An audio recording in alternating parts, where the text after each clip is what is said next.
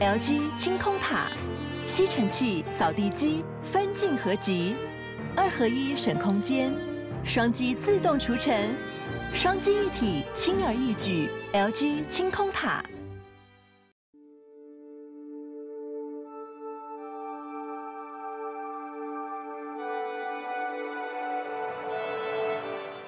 艺术家陈品荣在他的作品《如愿以偿》中收集到十段故事，而在驻岛的三周以来，他观察到绿岛当地人的一些无奈，因此以为何在绿岛开启提问。他想要知道绿岛人为何留在绿岛，又为何不离开绿岛。而这个问题也在最后，因为意外遇到一位叫做阿辽的绿岛当地人，他似乎对于问题也有了答案。而在艺术家陈品荣的作品中，他收集到十段音景、一首歌。十段口白，十段故事，而且结合绿岛的物件，像是海边的石头等等，来呈现绿岛的历史。另外，艺术家徐明谦、吴伟霆的作品《浮沉诗》于诗文工作坊邀请陈清生、林晴天以及郭金华等政治受难者前辈、政治受难者后代一起进行口述访谈、诗文创作，而这些政治受难者也用诗文来表达自己被迫在绿岛的那段历史。诗文作品装置于绿岛警卫碉堡，并于展间装置监狱中清扫出来的灰尘。岛上的石块与盐分，为什么要放这些灰尘、石头在展间呢？明谦告诉我们，其实这些灰尘、石头以及盐分，对于这些政治受难者前辈而言，他们都有各自的意义。两位艺术家的共同特色，都是借由绿岛的石头、声音及文字，呈现出绿岛当地人的记忆，以及白色恐怖的历史概念。究竟品荣遇到哪些故事？解开绿岛人为什么要留在绿岛的提问，而明谦和伟霆又从这些政治受难者前辈的诗文共鸣中，看到了哪些绿岛人的历史记忆？在这次节目中，我们也截取了一段阿辽的声音片段，明谦也分享了两段诗文。现在就让我们来听听看品荣和明谦的分享吧。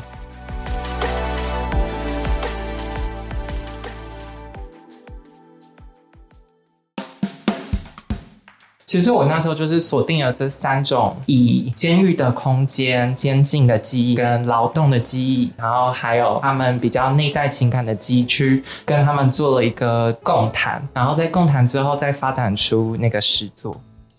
它就很像沙，他们其实有他们不同的来源，说不定在绿岛的沙有一些来自于马来西亚、中国或者是菲律宾、印尼。当他们来到绿岛的时候，他们已经变成是同一种模样了，已经失去本来面目了。比如说我们在讨论人这个议题的时候，一直要去讲平等这件事情，这必须要你有办法清楚的看到每一个人都有他的差异跟他的脉络。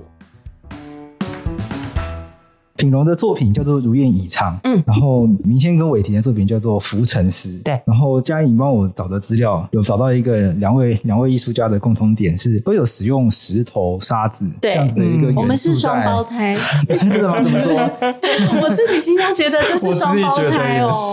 我 们刚刚才讲了一个很有趣的故事，什么样的故事？就是因为我有在展览前去登岛三个礼拜，然后呃，先去找我想要的素材这样子，然后因为。我很习惯，如果我要去一个地方演出，或者是活有办活动的话，我必须要一直去那个空间，感觉那个空间嘛。然后，总之我就去呃人权馆上扫了呃明谦他们的那个塔 三个礼拜，因为我一直以为那个场地是我要展的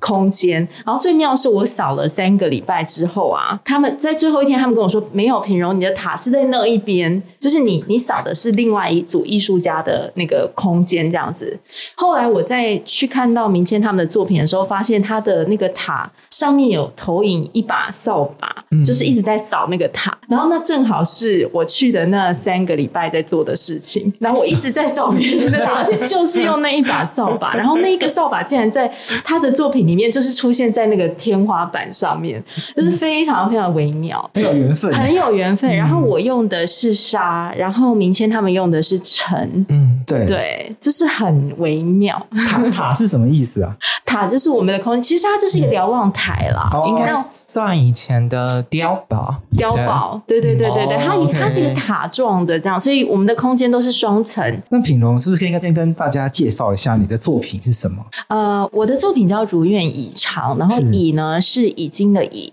那不是所以的“以”。然后“如愿以偿”的那个名字故意用了一个很像错字的那个字眼哦，是想要把那个“如”变成是“如果”，就是应该是说，因为我在讨论的作品，呃，我我的的作品的脉络在讨论是当代的迁徙跟流动，因为它已经变成是一种日常的现象。呃，我昨天还在想说，甚至因为疫情的关系，呃，我们不能够移动或是大规模的流动，那使得流动这件事情变成一种更，它虽然空缺了，但是变成一个更强大的主题，就是比如说，呃，某些地方的人他正在逃难，或者是他正在呃被迫监禁在某些地方，这种主题会变得更强烈，因为我们大家的生命开始对监禁这个主题有很大的共感嘛。那我的作品呢，是用呃绿岛的沙，呃，因为。我们的那个空间是双层的，它有一个很小很小的、很狭窄的洞口，可以爬到楼上去。所以我呃运了很多的嗯沙石，从楼上做一个装置，就是让它像沙漏一样不停的往下洒。在这个作品里面，也把我在绿岛的这个地理位置呢，收集到的人事故事，还有一些呃我采取到的地景声音，其实还有我自己的声音啦，就是分成两个不同的那个声音装置在那个空间之中，就是所以那里面有这些人、这些人的故事，还有很多很多的沙粒，不停的在洒落跟移动。那我觉得这对我而言很像是一种世界观，很多人都在移动的当下，也有很多人好像被禁锢在某处这样子。然后我暂时也还不知道去哪里，就先在这边。这边还可以啦，就是有的时候客人会跟我聊天啊，然后旁边这边就是海边。家好看在购物我在这作品里面有提到十段音景，一首歌，十段口白，十段故事，它分别是什么样的故事？呃，十段口白就是呃，因为我自己是做剧场的，那嗯，我收集到的这些人，他是从一位政治受难的前辈，嗯、呃，他的故事，呃，那故事也很简短，我可以在这边说一下。他说他呃，因为他被关了，就是很长的一段时间，然后放回到台湾重新做人，他就经商，经商也非常成功，刚好赶到了。台湾的呃经济的，你知道台湾前边角木的那段时间。所以他就慢慢在被政府的呃，在百孔的那种脉络下，被监禁、被查看的脉络中被释放出来。他有他自己的生命的脉络，经商，呃，找到心爱的妻子，生了孩子，过着正常老百姓的生活。然后在解严之后，他们开了一个同学会，他跟他的同学刚好去了台东。然后他说那一天天气非常好，他看到就可以直接从台东看到绿岛。然后他就跟他的太太说：“那不然我们回去看看。”可是，在那个时候还是要偷偷摸摸的，因为大家都还有一种。创伤的阴影存在，嗯，所以他们就默默的回去，默默的找到了一个饭店 check in。就他说他进到那个饭店之后，他突然之间觉得非常恐怖，所以他就跟他的太太立刻把行李收了，坐船又回到台湾本岛，又回到台北。那这个故事是从这个地方切入的，也就是说，呃，从一种政治受难的前提之下，带出了当代有多少的人在绿岛，他们为什么在那里？那可能里面的人有包括像是外籍配偶，然后。然后这里面有越南籍的、中国籍的，那在那边的身心障碍的人士，他们为什么在那边？所以你就看到我在那边到处搭讪人，跟人家聊天。那在名产店二十岁的的妹妹，她的大学的学业还没有完成，她为什么在那里？就是我我其实就是一直跟他们聊天这样子。那这是呃我说的十段故事，每一个人都有流动的共同经验。共同一首歌其实是都是我唱的，就是叫做《温拿帕亏醒来蒙汤》。那这一首歌我自己的共感很强烈，是因为当我在呃绿岛那短短并并不算长的一段时间，其实因为我一个人都不认识嘛，那我也。一直在思考我跟这一个历史或者是这个地域的关系到底是什么？我觉得最明显的感觉就是你必须要把自己投入到一个嗯，就是说，因为绿岛跟台湾关系，它也像是一种小数点的关系，就是你知道台湾 dot 台东 dot 绿岛这类的，所以它有一种一直站在那个小数点点的彼端，遥望着那个主体的感觉。那对我而言也是这样，就是不管我是在国外的经验，亦或者是我在呃某些想着那个我的生命的那种主体的时刻，我其实觉得这首歌对我而言的感受是很强烈的。然后我也相信每一个在流动的人，假如他不是出于自愿，比如说观光旅行，那他很有可能也一直在渴望着，呃，透过这种艺术或文学的力量吧，去把它置身于另外一个他方，这样子。嗯，那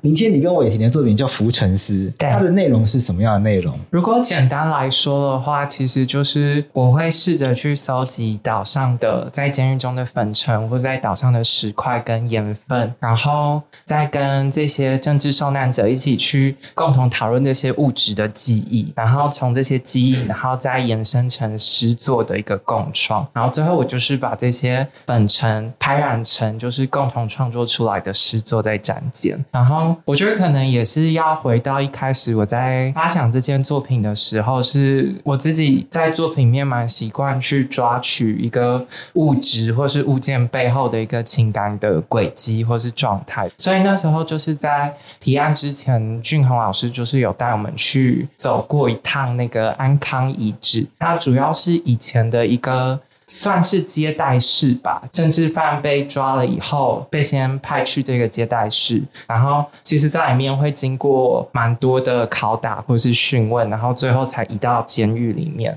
然后就是我们去看那个安康接待室的时候，我其实就是一直在抓取说那个空间中有没有会让我感受比较强烈的物质。然后其实我自己觉得，我看到后面让我觉得，其实就是我一直在走路的时候，地下那种。沙沙的那种感受，这些历史的记忆，或是这些剩下的遗骸，对我来讲，好像就是很像我记忆的状态吧。就是其实它就是过去残留在历史上的一个记忆，但是我其实并不是真正的那么了解。所以我自觉得说，我在这样慢慢搜集粉尘，然后跟前辈们一起去谈这些物质相关记忆的同时。好像某种程度对我来说，或是对前辈来说，是对观众来说，好像都是那个记忆在重新抓取，然后拼凑，或是再创造的一个过程。对，就两位都有用到像沙子啊、粉尘这样元素，嗯、是这样子灵感是怎么来的吗？因为我是一个艺术的外行家，我没有创作过，就很好奇说这个灵感是怎么产生的？那他想要表达的，想要透过这个元素去表达的内容或者一些观念是什么？自己觉得在绿岛监狱空间中的这些残骸，或是在绿岛上的这些残骸。海某部分就是它的那个碎片的状态，其实我觉得就很像我对这个历史记忆的状态，也有可能很像大部分的人对这个历史记忆的状态。嗯，然后主要一个就是在监狱空间中的粉尘，然后我其实是很想要就是去跟前辈们探寻出一种监狱中监禁的感受，然后。第二个是石块，他们以前在五零年代的时候，他们有个在历史上很重要的劳动的活动，就是他们会去海边打孤老石，然后会再把这些孤老石搬回监狱盖自己的城墙。对，所以其实我觉得那个孤老石某种程度，它旁边围绕着是一种强烈的一种劳动感，然后或者是过去在岛上上那种劳动的记忆。然后第三个是盐分，就是要么是绿岛。或是台湾其实都是一个海岛国家，然后我自己觉得那个盐分又是政治前辈们他们在岛上的时候，其实身体感会蛮强烈的一个感受，因为那里的海风其实蛮强的，然后因为四面都环海，所以我觉得一直都会有一种盐分的味道。然后那种盐分好像某种程度是一种外部的盐分，但好像又可以呼应到一种内部的泪水或是汗水，一种比较抽象情感的盐分。所以其实我那时候就是锁定了这三种粉尘，然后就是以呃监狱的空间、监禁的记忆，然后跟劳动的记忆，然后还有就是他们比较内在情感的记忆，去跟他们做了一个共谈，然后在共谈之后再发展出那个诗作。我觉得很有趣。就是说，因为呃，明谦的这一组的作品，呃，他在讲的是一种沙的那种结晶的状态。因为我们两个作品都在讲一种碎片，就是不管是对历史的一种碎片的诠释也好，然后亦或者是对，就是每一个离散个体，它其实个体就是一个完整的主体，但是它没有呈现一种碎裂状态。那在我觉得那个盐巴下的非常好，它有一种时间的味道，把所有东西都凝练在一起。可是在我这边，先说那个发想，因为其实我是去那边先办了一场工作坊，就是身体的工作坊，移动的工作坊。那那时候为了让大家意识到移动这件事情，我就跟另外一个讲者，我们两个搬了大概三百公斤的沙到那个活动中心这样子。哇！然后哇，那真的是就是你知道，每一个去绿岛人都会感受到那种，就是你必须要苦行，你必须要劳动那种，必须要奔跑，必须要流汗，然后全身黏糊糊的。然后呃，我们搬进去以后，我就把它在地上铺平嘛。其实我问了很多。问题，比如说，你认为你在这个地方已经是最好，你不会再移动的，你就往左边走，你还会再移动往右边走。那我经过很多轮的问答之后呢，地上会留下非常多的痕迹。那所以其实大家都知道，那个移动的过程是有留下痕迹，可是表面上看起来又毫无差异。那最妙的是说，因为我真的很切身的去跟这些石头相处，你知道，就是一直去海边挖，然后把它搬到活动中心去，去海边挖，把它搬到活动中心去，我就意识到一件事情，就是绿岛它那个沙，因为是贝壳沙，它们表面上看起来就是白白的一片，长得都一样。可是你实际上去看它的时候，它又有个体的差异，就有的就是红的，那有的就是它的那个纹理又是都是一致的。所以在我的作品的二楼，事实上有一个很像，你要说它是群石障缸啊什么，就是你要怎么去比喻它都可以。就是我把那些石头依照它们的颜色、纹理，然后一种风格，就是我把它们通通分析出来，然后排在那边，就是在二楼会有这样的景观。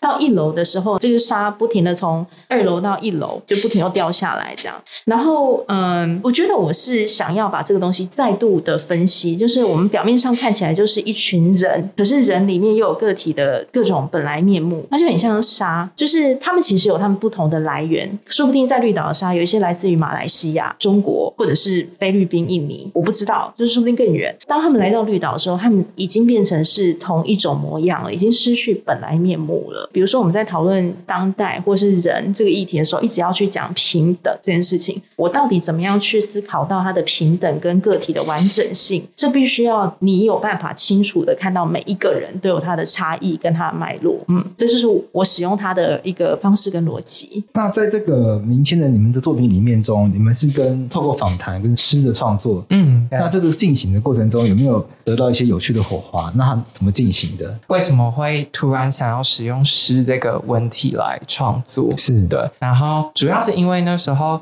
我在发想这些作品的时候，就是我有阅读到以前一个五零年代的政治犯前辈、政治受难者前辈叫。曹开他写的诗，我自己觉得很有趣的是，因为他是身为一个数学家，所以其实他在监狱中，其实他写了很多很像密语般的诗，因为在某方面可以逃过那个狱长对那个他们讯息的检查，这样子，所以就是他其实用了很多很像密语般的方式写了很多数学诗。然后，嗯、我自己觉得他的创作方式也蛮特别，就是他在早期会写了很多就是跟物件。有关他看到的一些生活情境有关的诗作，然后后面他就会开始越来越抽象的把它转换到一些数学公式或是一些生命的哲思，然后。然后我自己那时候对他提到的一点感到很兴趣的是，就是他那时候讲到说，他在那个狱中存在的状态其实很像虚无的状态，嗯，然后他自己会觉得很像小数点，然后他是觉得当自己就是趋近于零的一个小数点的状态的时候，其实他会发展成一个无限。哦，其实这样会不会有点抽象？因为其实有点像是就是零点一、零点零一、零点零零零一，然后我自己就觉得微小性或是那个碎片性，就是好像越来。看起来越来越虚无的一个存在，其实它好像有某种无限被放大，或是一种无限被扩大的一种情感在里面的。所以那时候主要也是因为受到他的诗作的启发，所以其实就很想用诗这种东西，就是有点类似于密语，或是有点类似碎片，或是类似一种拼凑的记忆，然后去跟前辈们一起共创。然后我觉得那个共创的过程，好像也是一种在重新组构不同人、不同角度的。记忆，然后他们重新产生对话，然后凝练出一个新的感受或是新的想法。所以就是在这个过程中，就是我也邀请到了，就是那个伟霆，对，然后他主要以前也是从事了很多诗跟散文的创作，然后就是邀请他，因为我自己本人没有诗歌的背景，所以就是邀请了伟霆一起来跟我合作，办了这场工作坊。就是那工作坊的过程，其实比较像是我们前面，呃，我们有两次跟前辈的一个记忆的共谈，然后共谈的主轴比较就是会聚焦在我刚刚说到那些粉尘的主轴上，然后我会以比较感受性的问题去问他们，像是什么样的问题？嗯、呃，像是可能会想要问前辈说他们在监狱里面的那个感受是什么，或是身体的感觉是什么，然后或又或者是就是他们在那个岛上劳动的经验。或是在劳动之下，他们有没有一些身体性的比较奇妙的感受？嗯、然后再来就是一些，就是问他们一些在情感上的记忆，就是有没有对家人啊，或是从狱中狱外一些比较特殊的经验跟记忆这样子。然后，呃，就是透过这样子第一阶段的共谈以后，我们第二阶段是会，呃，请前辈们有点类似游戏的方式，然后去做一个诗词接融的共创。然后共创方式就是，呃，前辈们就是会在前面那个共谈过程中抓取一些他们觉得有趣的关键字。然后那时候伟霆的做法是，就是一个一区的纸张是跟是跟名词有关，一区的纸张是跟时间有关。然后那时候是有两组的前辈，然后一组比较是五零年代的政治受难者前辈，然后另外一组比较是七零年代的政治受难者前辈，然后有的也是政治二代，政治受难者的二代，对。然后那时候刚好两组抓，就是抽出来的主题还蛮有趣，一组是叫。那个白色情人节的记忆，对，因为我们刚好工作坊办的时间就是在白色情人节，oh, okay. 对，然后就是其实还蛮暧昧的，就是那个白色跟情人关系，然后还有记忆这样。然后另外一组他抽出来，前辈抽抽出来的主题是叫做夏天的古老师，对，然后就是也蛮反映出五零年代的新生训导处时期的那个前辈们他们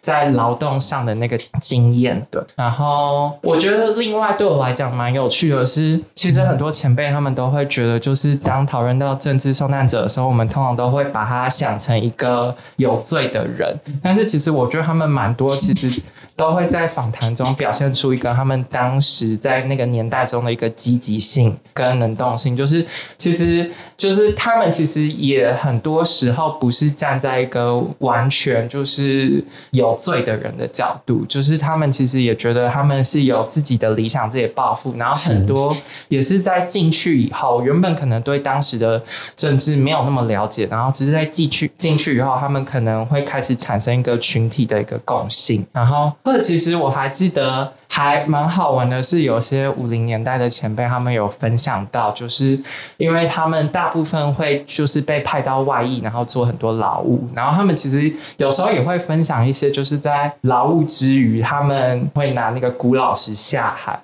然后把那个。那个里面的龙虾打晕，然后捕上来吃。然后他们就是捕到的一些多的龙虾，他们也会拿去跟岛民换酱油，然后就是可能会变成他们自己吃沙西米的一个 set。对，然后有的也会分享，就是他在那个海边会捕那个海胆。然后，因为因为通常在那里，他说那在五零年代时期，其实一天只能吃两餐，然后他们所有吃的东西都要自己种，所以他们就是自己去种黄豆，然后用面粉做那个馒头，然后他们很多为了要让自己饱足，就是会靠这种额在额外劳务的时间，然后去去捕一些在海边的一些渔获，然后然后跟岛民交换这样子。对，主要第一篇是比较是五零年代。在新生训导时期的前辈们，他们共创出来的作品叫《台湾烈日下孤老时汗水无意义的消耗，潮水不断地冲撞，打不进故乡母亲眼泪光，何日见光明？唯有不断地寻找。然后这主要是杨国宇、王全美跟郭金华前辈一起写出来的。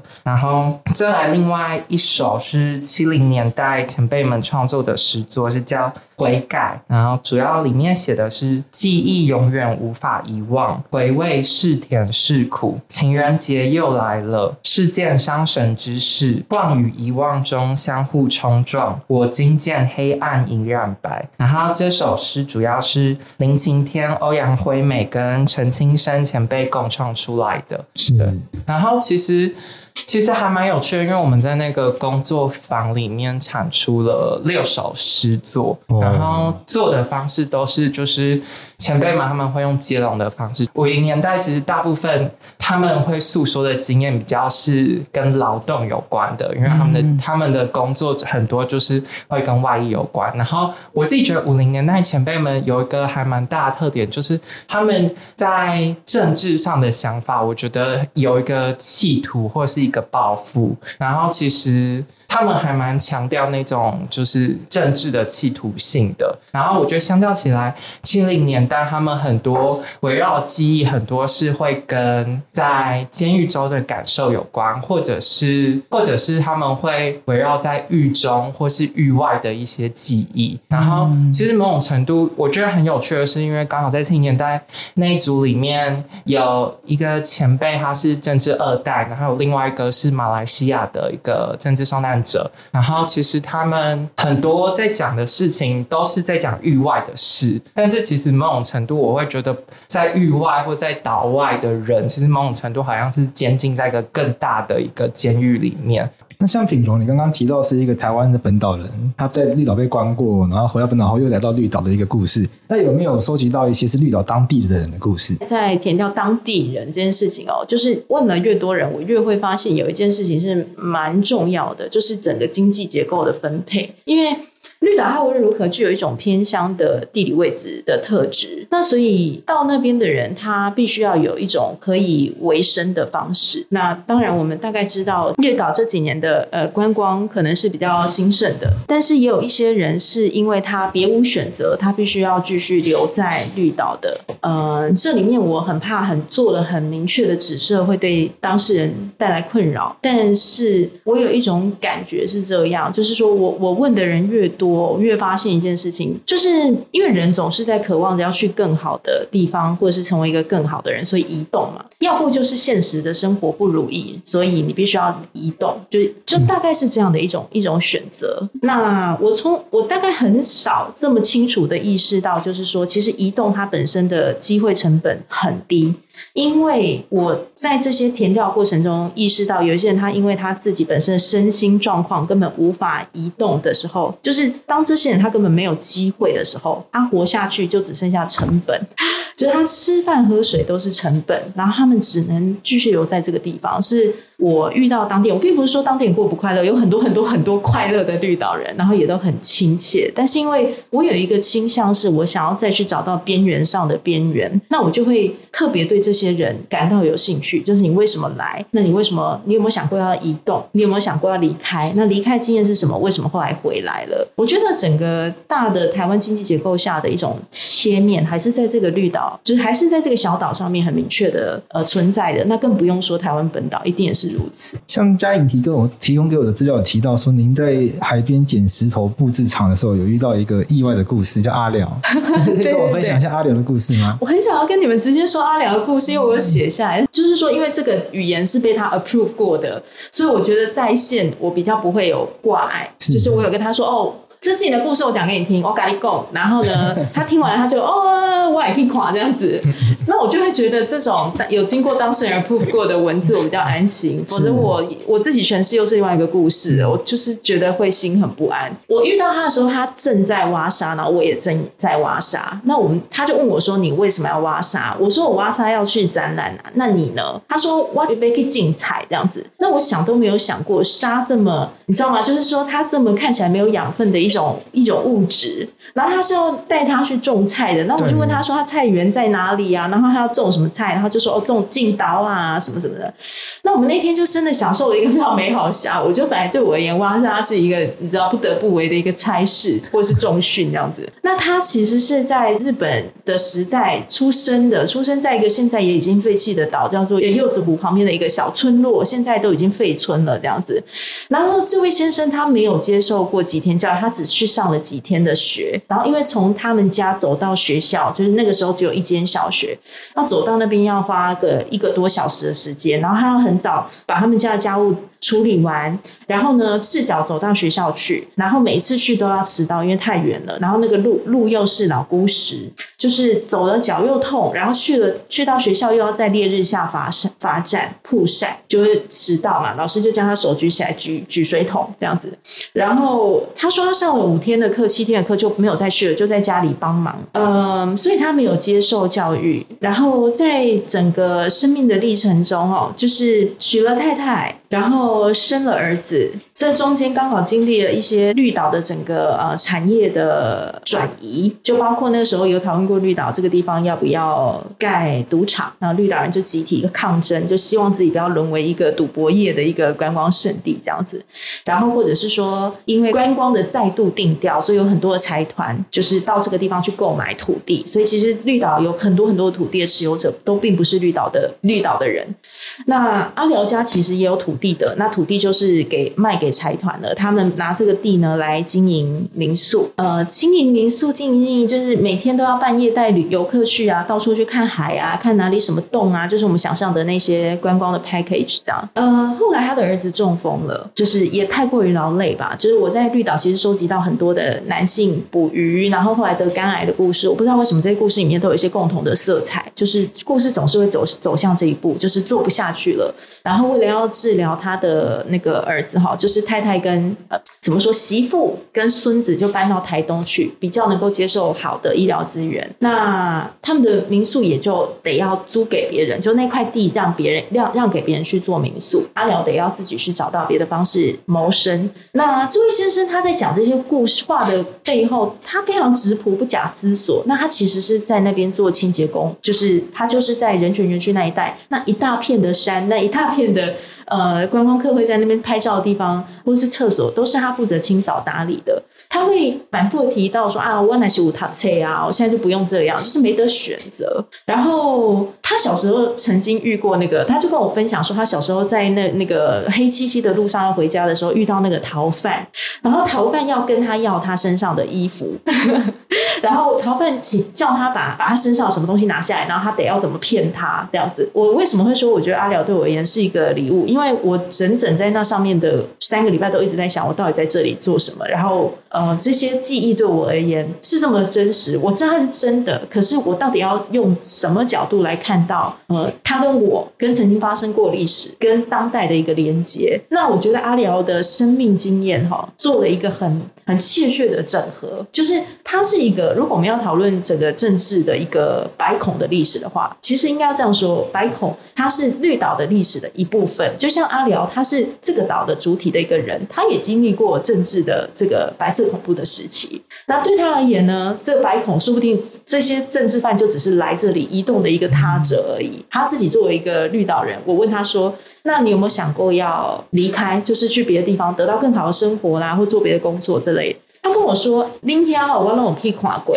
就是你们那边的房子我都去看过了，多一层土而已。你知道，就是我，因为我是台南人嘛，那我自己活在这个台北这个充满钢筋水泥的一个都市，我觉得他跟我说你们那边的土那个房子我都看过，多一层土而已。对我而言是这，这是他的选择，就他选择留在他他最爱的地方，但是我对他还是有很多心里的一些不舍，就是会觉得嗯。”